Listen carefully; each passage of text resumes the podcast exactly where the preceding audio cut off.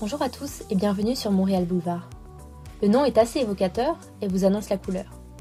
Je suis Aurélia, j'ai 24 ans, je suis architecte et j'habite à Montréal. Dans ce podcast, je souhaite vous partager mon expérience à Montréal depuis 7 mois, mais pas que.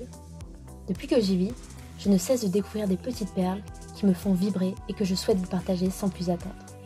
Aujourd'hui, je reçois Marie-Christine Plouf, fondatrice d'Atoka, une marque de soins corporels éco-responsable et cofondatrice du Pop-up Solidaire, un marché virtuel d'artisans et d'entreprises locales qu'elle a cofondé avec Margot Villiers, PDG de Filet Coton, une marque de tampons démaquillants réutilisables.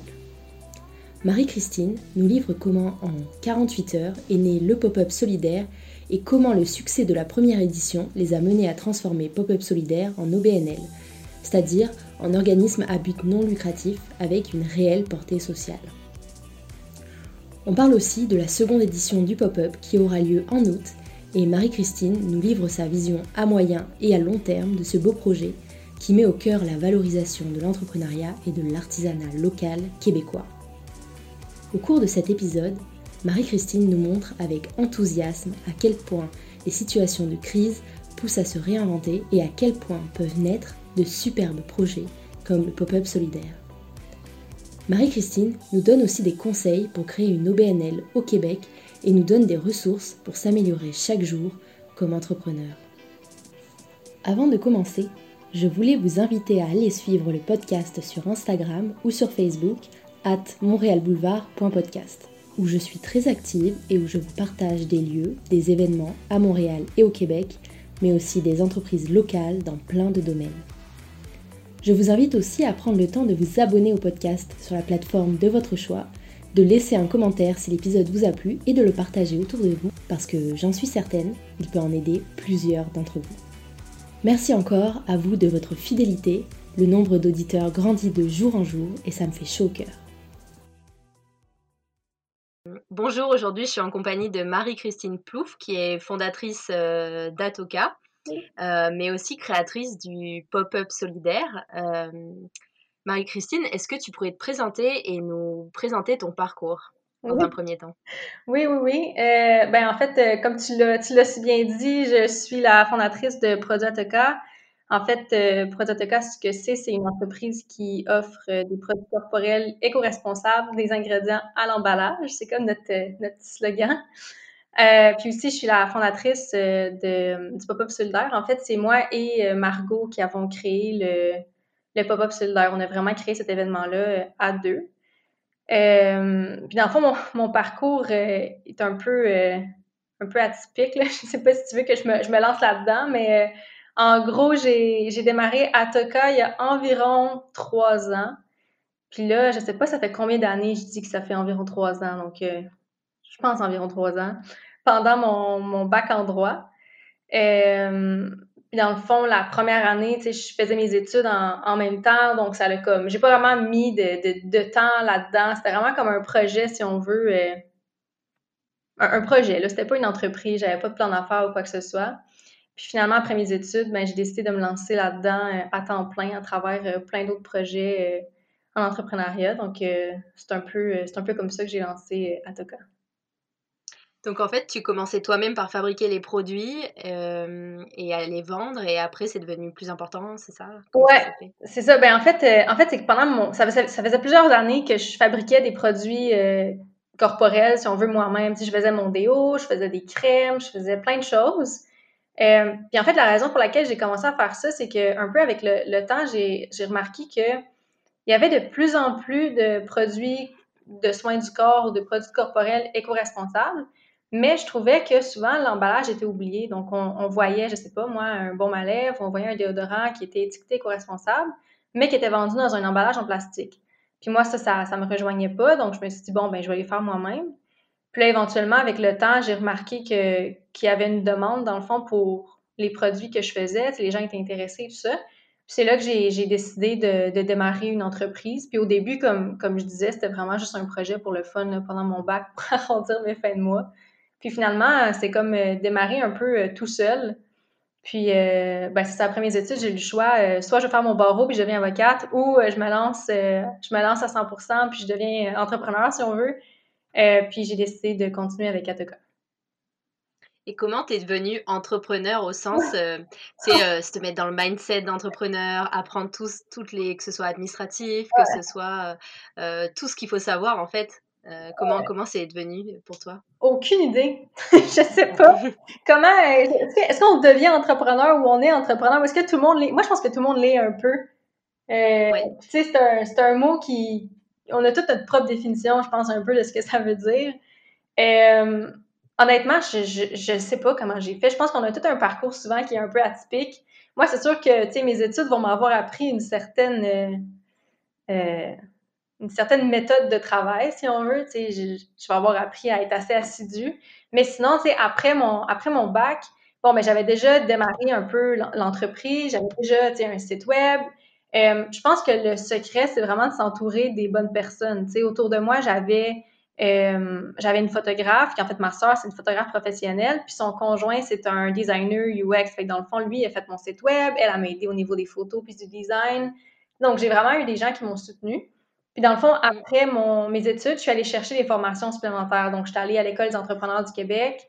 Euh, après ça, je suis allée chez PME Montréal. Il y avait un nouveau programme qui s'appelle euh, Entreprendre au féminin. Fait que, c'est là que je suis allée comme chercher des connaissances, mais je pense que la chose la plus importante, c'est que c'est là que j'ai allé, dans le fond, rencontrer des gens qui avaient un peu le même, le même mindset entrepreneurial que moi, tu sais. Euh, donc, je pense que c'est à partir de là que tu peux comme construire quelque chose, mais tu sais, à tous les jours, on apprend quelque chose de nouveau, là. Euh, oui, c'est infini. Ah ouais, non, c'est complètement fou, là. Je pense que je fais pas la même chose deux fois. Euh, je fais, ben, sauf la comptabilité. tu, tu, fais jamais la même chose. Euh, c'est, c'est... es constamment en train d'apprendre euh, des choses nouvelles. Oui, c'est sûr. Et euh, qu'est-ce qui t'a mené à t'intéresser aux, produits cosmétiques naturels et éco-responsables? Qu'est-ce qui t'a amené à la démarche de les fabriquer toi-même et à te dire non, je veux pas acheter sur le marché? Ouais. Ben en fait, c'est juste qu'on en a besoin. Tu sais, je veux dire, j'avais besoin d'un déodorant, j'avais besoin d'un j'avais besoin d'une crème hydratante pour ma peau, j'avais besoin sais, je pense que c'est juste le fait que ben, ça fait partie de notre quotidien. Tu sais, veux pas, on se brosse les dents, on, se met une vidéo, on veut pas, tu sais. Donc, je me suis dit, bon, ben, je vais essayer de faire ça moi-même. En fait, je me suis jamais vraiment posé la question, je l'ai juste faite. Euh, tu sais, il n'y a pas eu de moment d'illumination ou de comme rien de ça. J'ai juste, j'ai juste fait. Mais comme je te dis, au début, c'était beaucoup d'essais-erreurs. J'ai fait des vidéos qui fonctionnaient pas pendant tout, mais c'était vraiment juste le faire pour moi, pour mes amis, pour ma famille. Donc, c'était pas comme c'était pas stressant, je faisais pas des études de marché, je faisais pas plein de choses. Je pense que j'ai probablement été un peu chanceuse. Puis finalement, j'ai mis comme le doigt un peu sur, sur quelque chose. Tu sais, il y avait un besoin pour ça, mais je l'ai fait un peu, euh, un peu par chance aussi, je pense. Ouais. Hmm. et et euh, comment tu consommes dans la vie de tous les jours euh, parce que là, on parle de, de, cosmétiques euh, éco-responsables, mais il y a toute la sphère personnelle, enfin, il y a tout, l'alimentation, etc. Toi, comment tu consommes? Ah, ben, c'est une grosse question. Euh, moi, personnellement, tu veux dire que c'est comme mes habitudes de... Ben, c'est sûr que... Oui, c'est ça. c'est sûr qu'on essaie... au niveau de la mode, de la nourriture, de ah tout ça.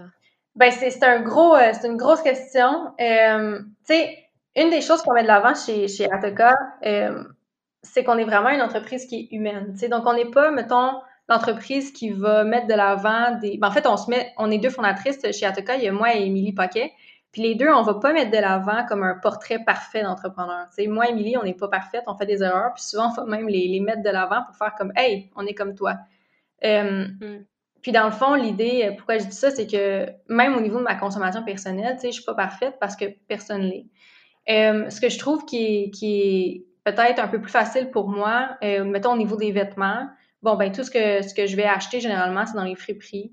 Euh, la dernière fois que je pense que j'ai acheté un vêtement neuf, ça doit faire des années.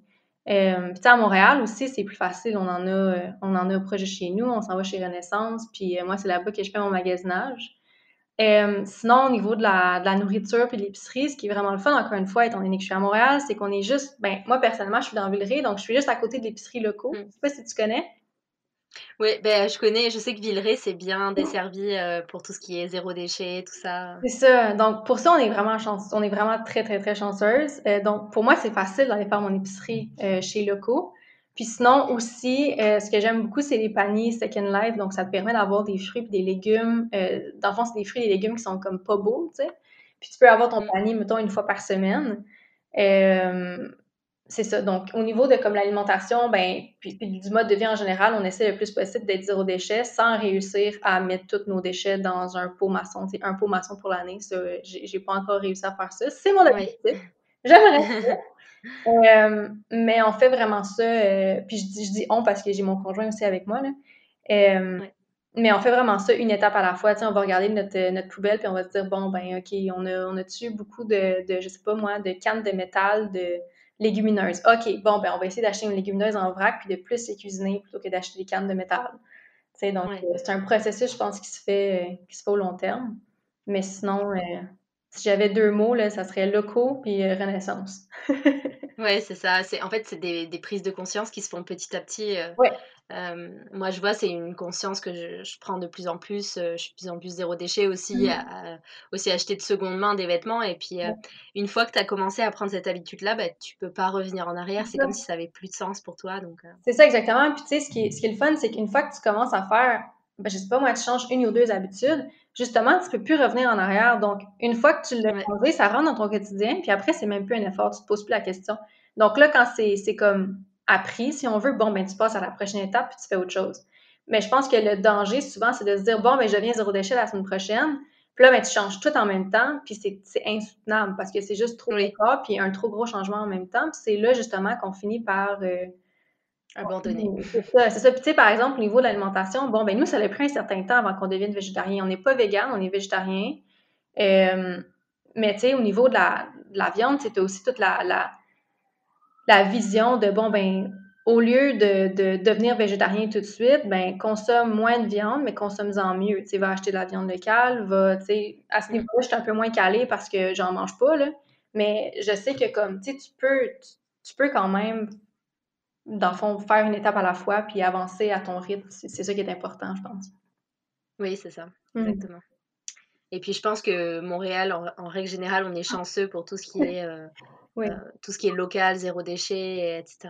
oui, oui. Je pense qu'il y a beaucoup de choses. C'est ça. on peut aller à pied, faire notre épicerie. On peut, c'est sûr que c'est une réalité qui est différente. Je viens, en fait, je viens de Gatineau.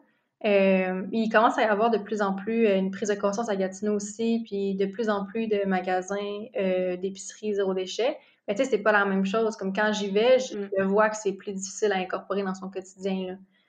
donc, c'est un peu. Oui, c'est vrai. C'est ça. Mm. On dirait que Montréal, c'est quand même particulier par rapport à ce, cet état d'esprit. C'est ça, c'est ça. Donc, je pense que ce qu'on ce qu'on veut faire un peu avec Atoka, puis juste aussi avec notre parcours personnel, euh, et moi, c'est juste d'accompagner les gens, puis de pas faire faire un, guilt trip non plus euh, aux gens. Mm. C'est important de faire, d'apporter des, des, changements à nos habitudes de vie, si on va pas se le cacher, là, il y a quand même une urgence. Euh, ouais. Mais de le faire une étape à la fois. Oui, exactement. Mm-hmm. Et est-ce que tu peux nous parler donc de Pop-Up Solidaire que tu as fondé il y a quelques mois avec Margot Villiers, c'est ça? Oui, qui fondatrice de Les Coton. C'est ça. Euh, oui, oui, je suis super contente de parler de Pop-Up Solidaire. C'est mon. J'ai pas de mots pour décrire. Je suis vraiment, vraiment contente de cette initiative-là. En fait, comme tu l'as bien dit, c'est moi et Margot qui, qui avons créé le, Pop-Up. Je peux peut-être présenter Margot juste rapidement, vu qu'elle est en ce moment. Dans le fond, Margot, c'est la PDG de Filet Coton. Puis Filet Coton, c'est une entreprise qui qui offre des tampons démaquillants réutilisables et d'autres euh, accessoires éco-responsables. Donc, on a quand même, euh, tu vois, on a, on a, des intérêts en commun, Margot. Euh, puis dans le fond, le pop-up solidaire, on a, on a créé ça assez rapidement. En fait, le, le, pop-up s'est créé en 48 heures. Moi et Margot, on n'a pas dormi. Puis dans le fond, c'est... ouais, 48 heures. Donc, ça a été... le, processus a un peu débuté après la mi-mars. Euh, lorsque le gouvernement a annoncé l'annulation des marchés, des événements euh, à cause de la COVID. Puis, euh, dans le fond, moi et Margot, on a probablement eu un moment de panique à ce moment-là parce qu'on s'est dit, bon, ben, tu sais, c'est une partie substantielle de notre chiffre d'affaires qui s'envole. Puis là, on s'est demandé quoi faire. On se parlait. On parlait avec d'autres entrepreneurs aussi parce que ce qui est le fun, à, notre stade, puis je pense quand tu te lances en affaires, il y, a, plein de groupes de plein de gens qui s'entraident. Donc, on discutait autour de nous, puis on disait, bon, ben, qu'est-ce qu'on fait? On peut pas juste rester là à rien faire. En même temps, on sait pas quoi faire, on sait pas ce qui va se passer. Donc, finalement, on a comme demandé à la communauté d'entrepreneurs de faire un gros brainstorm avec nous. C'est là qu'on est arrivé avec l'idée du pop-up solidaire. Donc, dans le fond, on, comme je disais, on a tout organisé en 48 heures de façon bénévole à 100% puis, dans le fond, ce qu'on a créé, c'est un événement qui dure trois semaines. En fait, la, première édition durait trois semaines. Ça se passait sur la page Facebook du Pop-Up Solidaire. Puis, dans le fond, on avait une thématique par semaine, puis on présentait deux entreprises par jour. Ça a vraiment été une façon qui était super unique de mettre de l'avant les entreprises et les artisans québécois en période de confinement, parce que dans le fond, les gens étaient pris à la maison, mais ils pouvaient quand même venir à la rencontre euh, des artisans et des entreprises ça a vraiment super bien fonctionné. Comment, comment ça, enfin quel résultat ça a donné cette première édition? Parce que j'imagine que tu sais c'est pas forcément facile de toucher les gens, tu sais pas trop comment communiquer ou en plus cette période c'est particulier parce qu'il y avait énormément de contenu qui, énormément d'initiatives, énormément de contenu qui a été produit sur internet. Les gens étaient beaucoup sur internet mmh et je pense que c'était difficile d'atteindre les gens. Oui. Comment vous avez procédé, vous Oui. C'était, oui, c'est difficile présentement. Et on va pas se le cacher. Honnêtement, ça s'est super bien passé. Moi et Margot, on n'avait aucune idée. Quand on a, démarré ça, on se disait, bon, ben, regarde, on va essayer quelque chose, puis au pire, ça va pas fonctionner. Mais honnêtement, euh, je suis encore, euh, j'ai encore un peu sans mots quand, je regarde tout ce qui s'est passé avec le pop-up honnêtement, on a créé la page justement du pop-up solidaire parce que ça, s'est tout passé la première édition sur la page Facebook du pop-up. Quand on a créé la page, on a vraiment vu, là, quand l'événement a commencé, un, engagement euh, pas croyable de la part de la communauté. Euh, à la fin du pop-up, on a fait une, entrevue, si on veut, avec, avec les entreprises. Puis on a même une entreprise qui a généré 4500 de ventes directes euh, liées, au pop-up solidaire. Ah ouais, Tu sais, c'est pas rien, là. Puis on avait, un, on avait un moyen de justement aller tracker, si on veut, le, nombre de ventes. C'est vraiment des ventes directes. Et on a, tu sais, les entreprises en général étaient, en fait, toutes les entreprises étaient super satisfaites. On a vraiment vu un engouement comme sans précédent. On, présentait une entreprise, les gens commentaient, les gens likaient, les gens allaient voir sur le site web.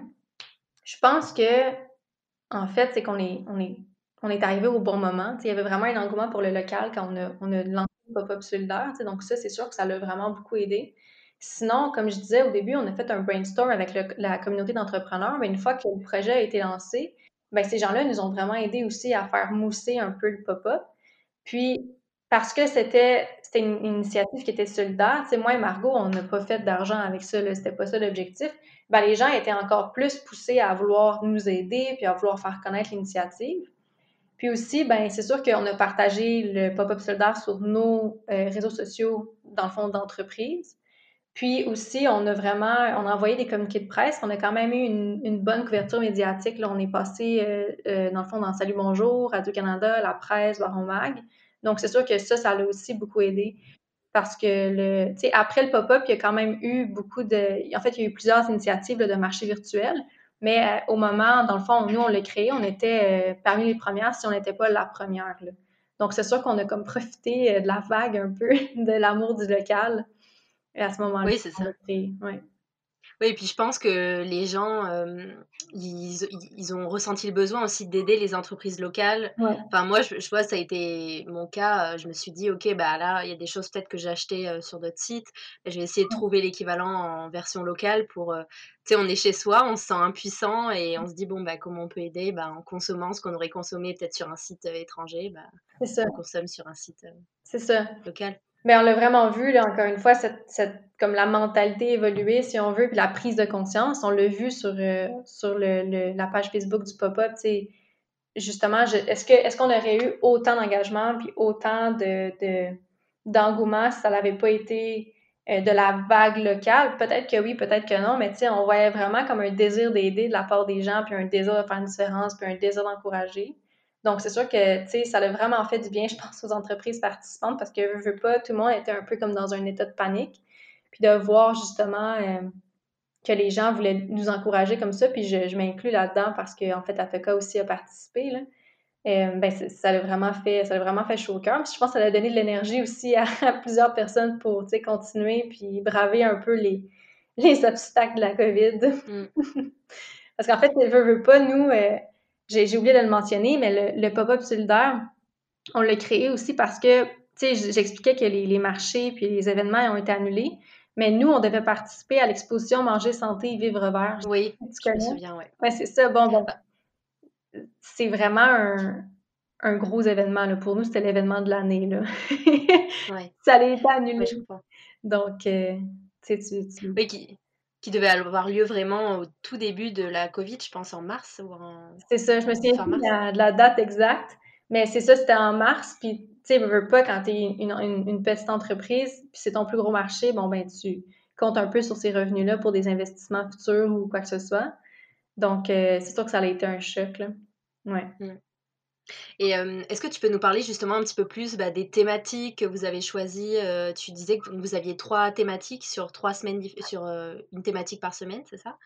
Oui. oui. on avait trois thématiques. Honnêtement, là, je, me, je pense même pas que je me souviens des trois thématiques qu'on a eues à la première édition. C'est tellement fou en ce moment avec la deuxième édition que les, les trois thématiques m'échappent.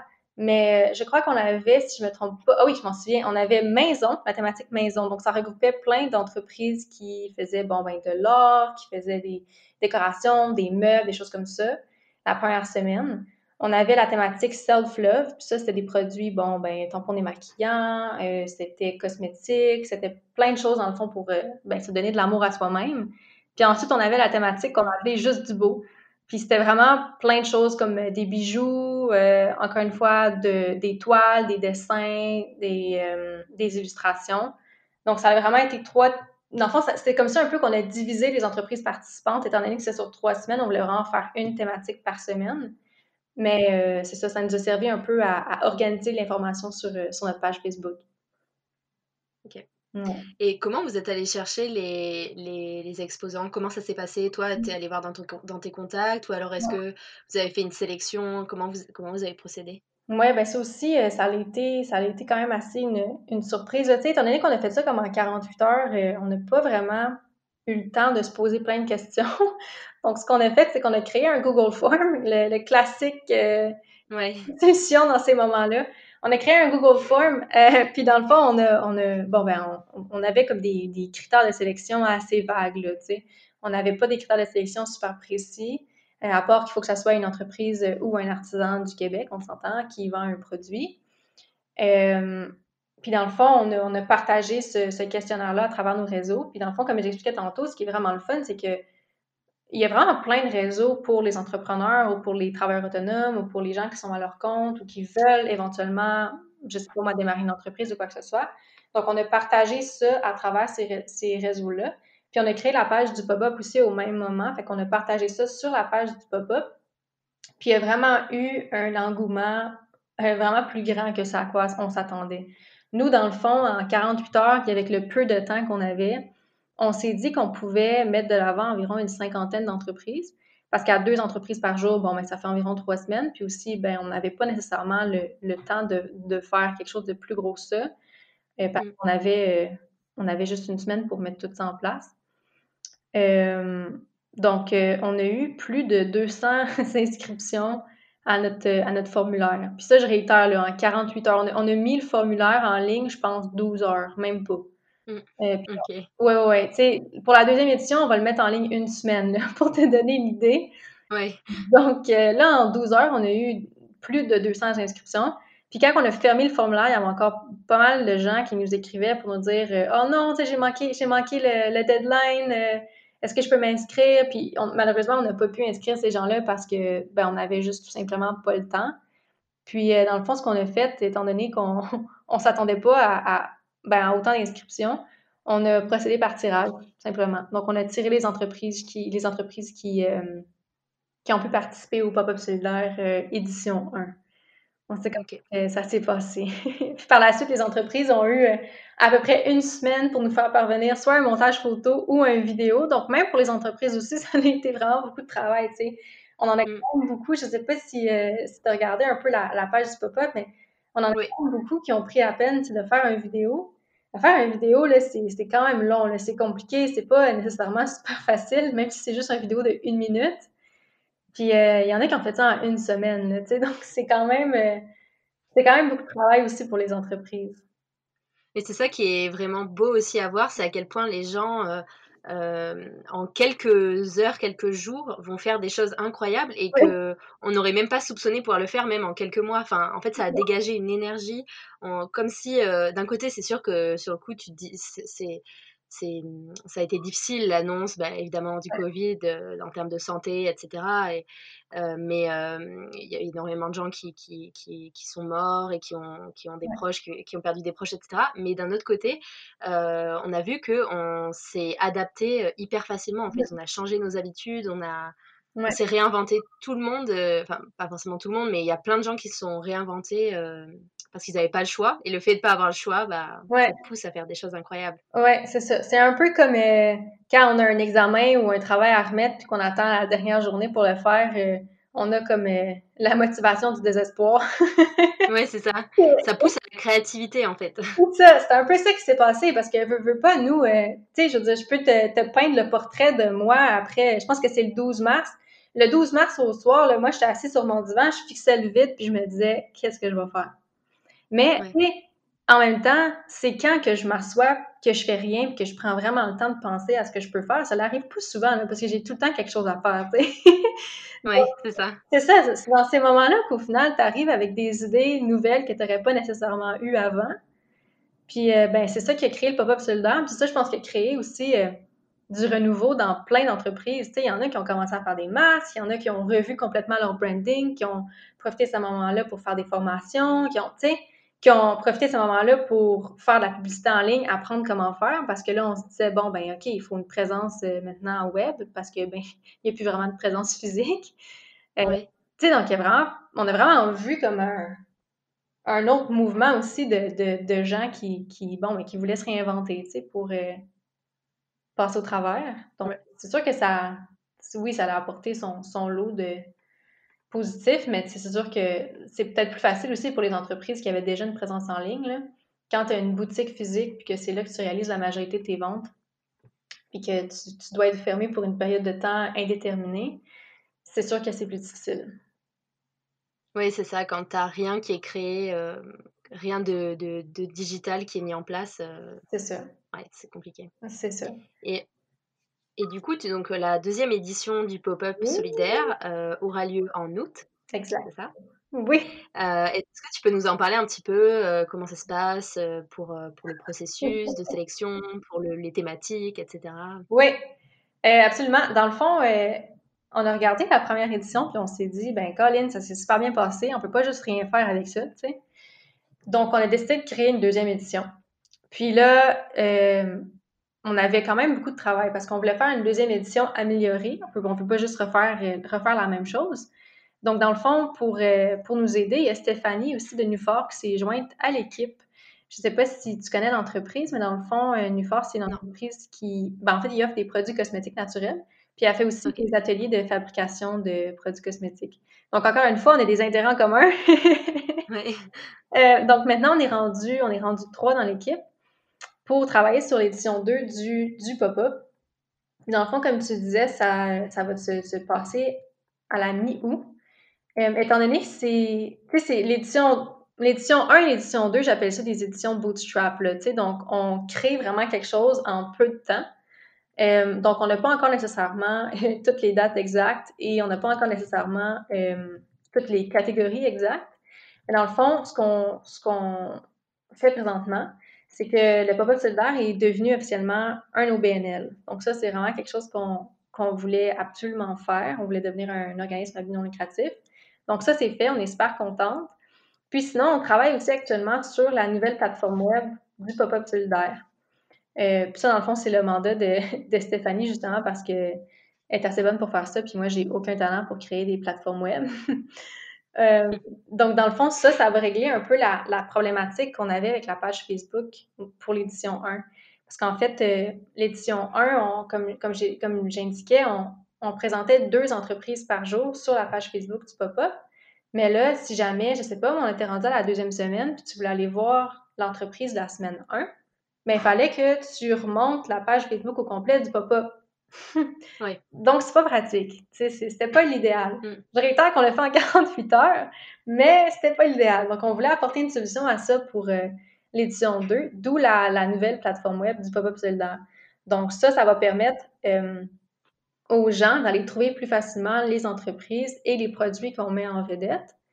Donc, ça, c'est une chose. Puis aussi, ça va permettre aux entreprises d'avoir leur espace membre avec toute l'information euh, au niveau de l'organisation, au niveau des visuels et tout ça. Donc, ça va faciliter la vie aussi aux entreprises qui participent. Donc, c'est comme un deux en un. Donc, c'est comme notre, gros mandat en ce moment sur lequel on travaille.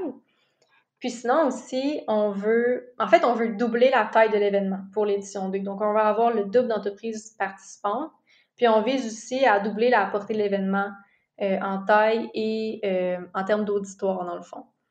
Puis le, gros changement aussi, c'est, euh, veux pas parce qu'on crée une plateforme web, parce qu'on devient un OBNL, parce qu'on on double la taille de l'entreprise, ça, ça implique quand même des coûts. Donc, euh, ce qu'on a créé, dans le fond, c'est trois forfaits maintenant qui sont payants pour les entreprises qui veulent participer. Donc, en fonction, dans le fond, du forfait, ben, ta, ta, participation diffère. Là.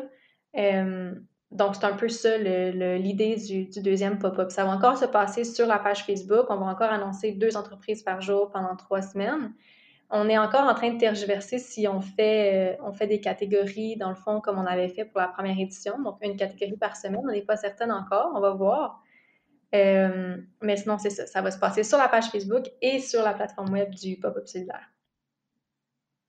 Donc, euh, à tous les auditeurs, il faut s'abonner à la page Facebook et suivre avec attention euh, quand la euh, plateforme sera dévoilée. C'est ça, exactement. Dans le fond, le, mhm. message principal, je pense, du podcast, c'est qu'il faut aller suivre la page Facebook du Pop-Up Solidaire parce qu'en fait, on va bientôt annoncer les inscriptions pour les entreprises qui vont commencer, si je ne me trompe pas, le 26 juin sinon vers la fin juin. La, date qu'on a déterminée, c'est le 26 juin, mais encore une fois, étant donné qu'on fait ça assez rapidement, ça se peut que la date change. Mais les inscriptions vont vraiment être annoncées sur la page Facebook du pop-up. Euh, donc, ça, ça, va être là, dans le fond, que les entreprises vont pouvoir aller s'inscrire. Puis sinon, pour, euh, pour les personnes qui sont intéressées à découvrir les entreprises, ils peuvent aller suivre aussi la page, la page Facebook du Pop-Up Solidaire. C'est là qu'on va aussi dévoiler la nouvelle plateforme web euh, lorsqu'elle va être prête, probablement dans quelques semaines. Puis à partir de là, c'est vraiment là que les informations ben, importantes vont être, vont être annoncées. OK. Et justement, je voulais te demander comment on crée une OBNL au Québec. Est-ce que tu peux expliquer ce que c'est une OBNL, déjà peut-être pour ceux qui ne savent pas, et comment, comment on la crée et comment ça fonctionne, et surtout qu'est-ce qui, qu'est-ce qui différencie une OBNL d'une entreprise, euh, euh, d'une entreprise, euh, je ne sais plus comment on dit, société, société par action? Oui, société par action. je peux en parler un peu sans, sans non plus avoir avoir probablement toutes les informations. On est vraiment en ce moment dans le processus de créer l'OBNL. Donc, euh, on a comme on a rempli les documents, on a envoyé notre demande, puis on attend nos papiers officiels. Ça devrait s'en venir bientôt. On a vraiment très hâte. Donc, euh, dans le fond, une OBNL, c'est une entreprise, si on veut, qui a une visée sociale. C'est vraiment ça le, cœur d'un OBNL. Il faut vraiment que tu aies un, un, but, un but social. sais, nous, dans le fond, c'est de mettre l'avant les entreprises et les artisans d'ici. Euh, alors qu'une Inc., souvent, c'est une entreprise qui peut avoir aussi une, visée sociale, mais le but d'une Inc., c'est quand même de réaliser un profit à la fin de l'année. Donc, euh, les deux, les deux euh, structures juridiques, si on veut, sont, sont importantes sont pertinentes. Puis on s'est posé la question à savoir, est-ce qu'on fait une Inc?, est-ce qu'on fait un OBNL, qu'est-ce qu'on fait, tu sais? Nous, on trouvait que qu'une entreprise ben, qu'un OBNL correspondait mieux à nos besoins parce que vraiment, comme le, le, but social, c'est vraiment le cœur même de l'entreprise. Puis aussi, on n'est pas là pour réaliser un profit à la fin de l'année. Donc, un OBNL, dans le fond, tu peux pas avoir à la fin de l'année de l'argent dans, ton compte de banque que tu distribues aux fondateurs ou aux fondatrices de l'organisation. Ça ne mm. fonctionne pas comme ça. Alors qu'avec une Inc., tu peux te verser des dividendes. Tu peux faire ça.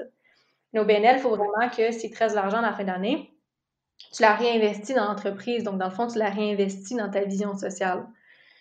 Euh, donc, nous, c'est vraiment pour ça qu'on a, qu'on a fait ce choix-là.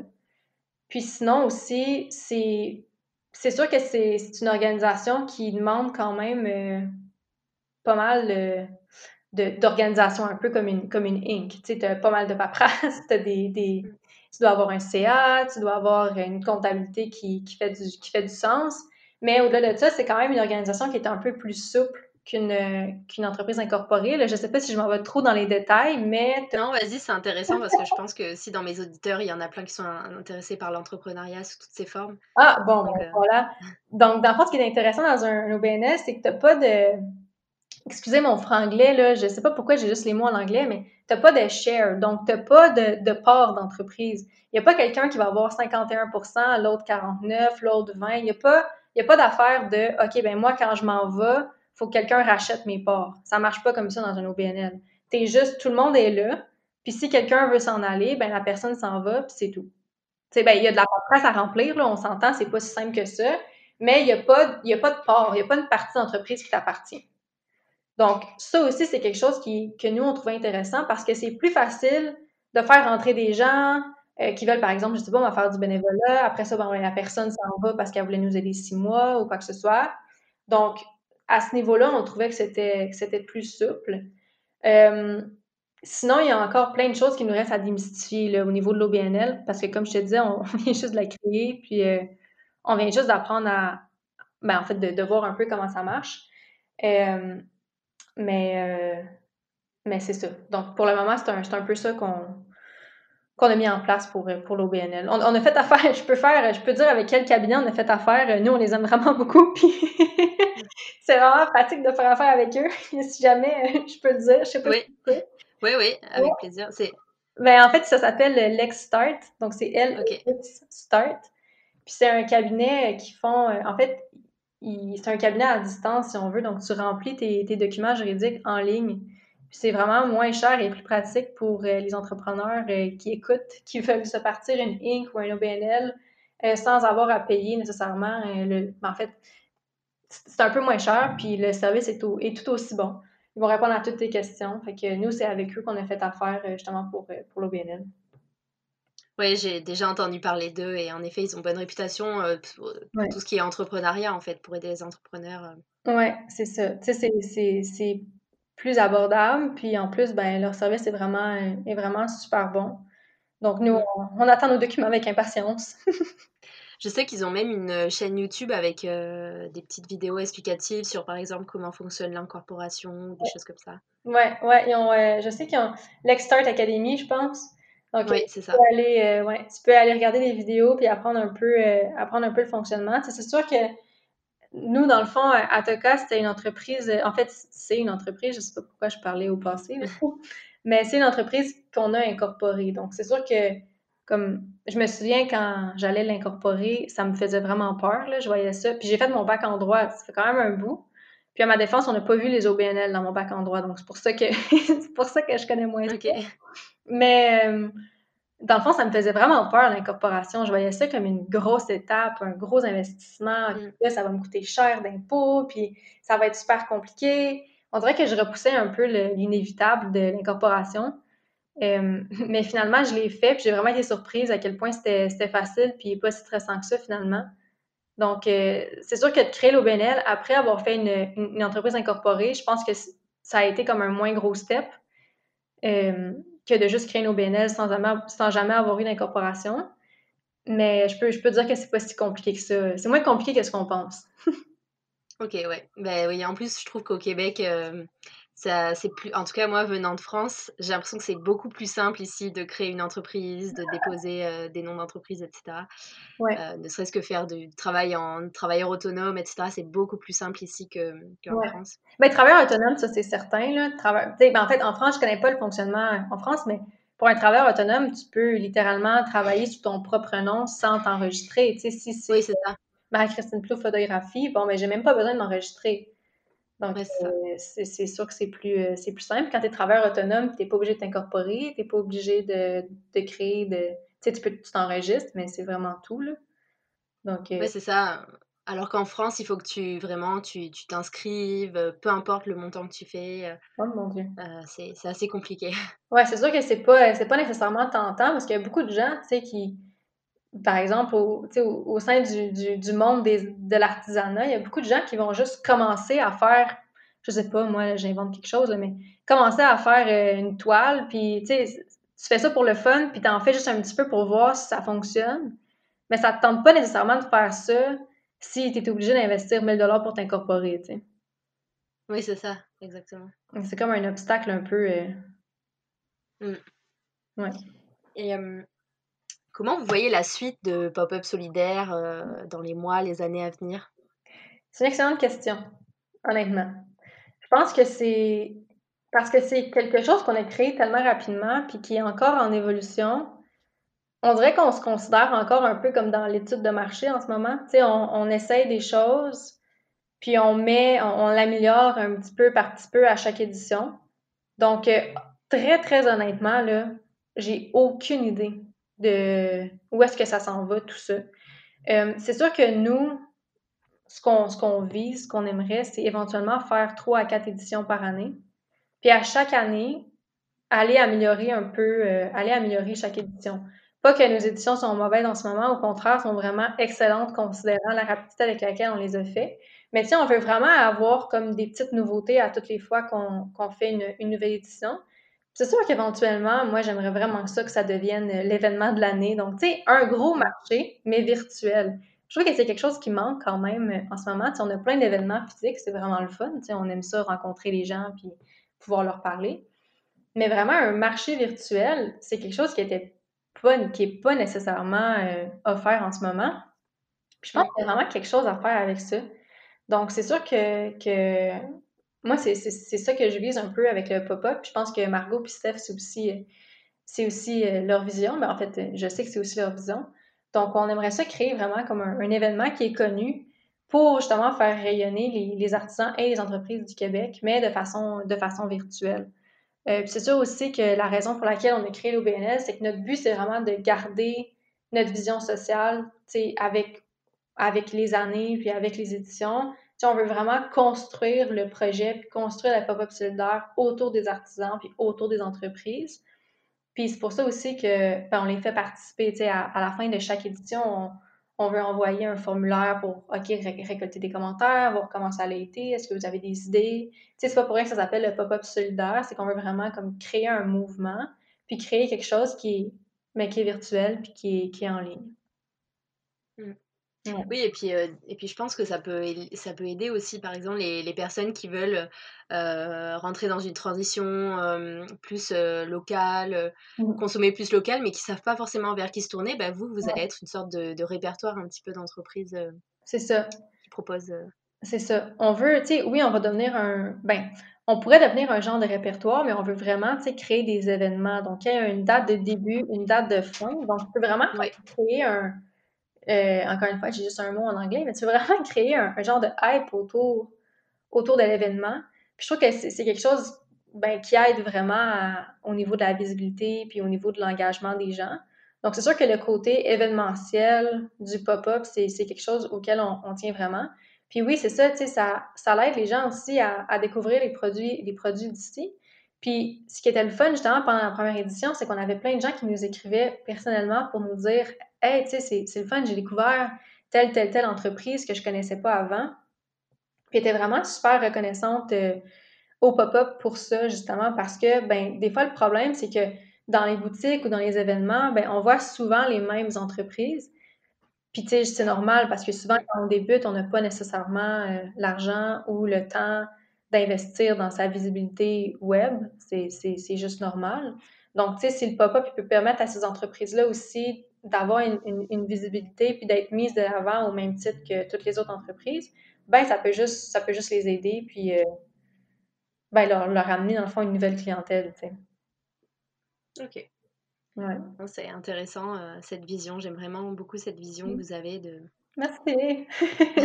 de tout ça. Merci. Et, euh, maintenant, j'ai des questions un petit peu plus en lien avec le podcast. une question que je pose souvent, c'est comment tu vois Montréal dans 5 à 10 ans?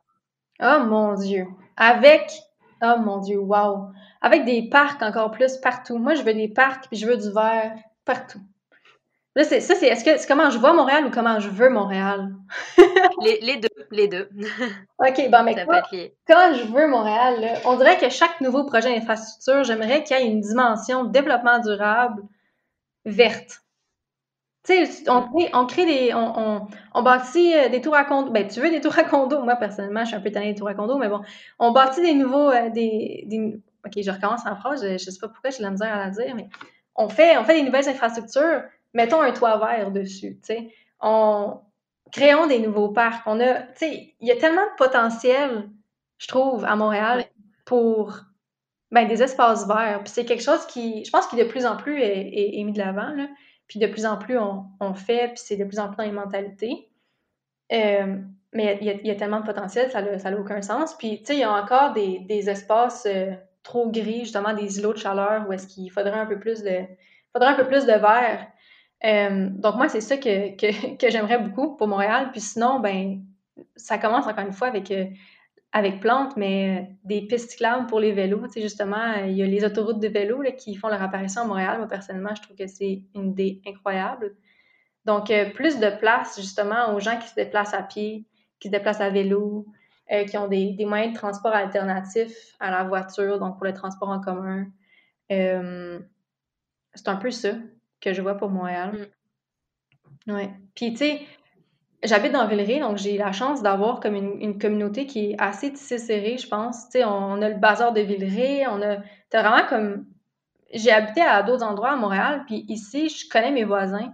J'ai vraiment été étonnée, tu sais, quand j'ai déménagé ici, de ben, d'avoir d'avoir des, des, voisins qui voulaient prendre le temps d'apprendre à me connaître. Puis je pense que c'est une genre de mentalité qui s'étend de plus en plus à, à Montréal, tu sais, de d'avoir comme une communauté de gens qui, qui s'entraident puis qui sont là les uns pour les autres.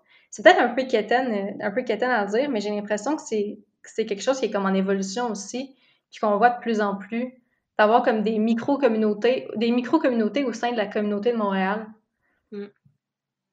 Ouais, je suis, je suis tellement d'accord avec toi parce que moi, ça fait un, un an euh, et trois mois que j'habite à Montréal et, euh, et, je ressens vraiment ça, cet esprit communautaire en fait, le côté ouais. que les gens, même tu vois, quand il y a des, des, projets dans les quartiers qui se mettent en place, ben, tu as beaucoup les, les habitants qui ouais. donnent leur avis ou qui vont faire des pétitions pour ou contre ou des choses, et, euh, ou des jardins partagés. Des gens, vraiment, les gens participent en fait à l'évolution à de leur quartier. Ouais. Et j'ai vraiment, vraiment été surprise agréablement par, euh, par cet aspect-là. Ah oui. C'est ça que j'ai. Ah ouais, tu sais, il y, y, a des jardins communautaires, il y a des, euh, des, ruelles vertes que les gens font ensemble. Il y a des frigos, euh, je me souviens plus c'est quoi les noms, mais tu sais, des frigos où est-ce que tu peux aller porter tes restants de nourriture que quelqu'un d'autre va aller chercher. Il y a des bibliothèques, des fois tu te promènes, puis il y en a une, euh, des bibliothèques communautaires sur le bord de la rue où est-ce que tu peux aller déposer tes livres. Tu sais, puis j'ai eu la chance de travailler aussi euh, dans un café, ça, s'appelle le Café Oui Mais Non. Euh, puis tu sais, ils ont plein d'initiatives pour justement aider leur quartier. Puis tu as vraiment comme un amour entre les propriétaires du café, les employés, puis le, le restant des gens, justement, dans le quartier. Tu sais, tout le monde se connaît, tout le monde, tout le monde s'entraide. Tu sais, je trouve ça vraiment beau. Puis je pense que c'est, ben encore une fois, c'est quelque chose qui est comme de plus en plus présent, puis qui s'étend de plus en plus à travers les quartiers de Montréal. Donc, euh, oui, j'aimerais ça que ça s'étende encore plus. Mm. Et euh, est-ce qu'il y a une personne que tu aimerais entendre dans ce podcast? Euh... Oh mon Dieu, grosse question. La mairesse Plante. ouais? oui, la mairesse Ok, bah écoute, euh, ça va être un des objectifs alors. je l'aime d'amour. C'est surtout avec justement, c'est là, je, je parle, puis écoute, j'ai oublié le, le, nom, mais c'est-tu proche de l'échangeur Turco qui veut faire un parc? Ah, oh, je me souviens plus. Peu importe. Elle a des nouveaux projets verts en ce moment, là, puis mm. moi, ça me ça m'allume, ça m'allume vraiment. Donc, euh, ouais, c'est vrai. Plante. je, te, je te comprends parce que moi, euh, à la base, je suis architecte, donc euh, c'est aussi des choses qui, des problématiques qui m'intéressent beaucoup. Ah oui, mais je comprends tellement. Mais je suis certaine que vous auriez beaucoup à discuter. oui, exactement. Oui. Oui.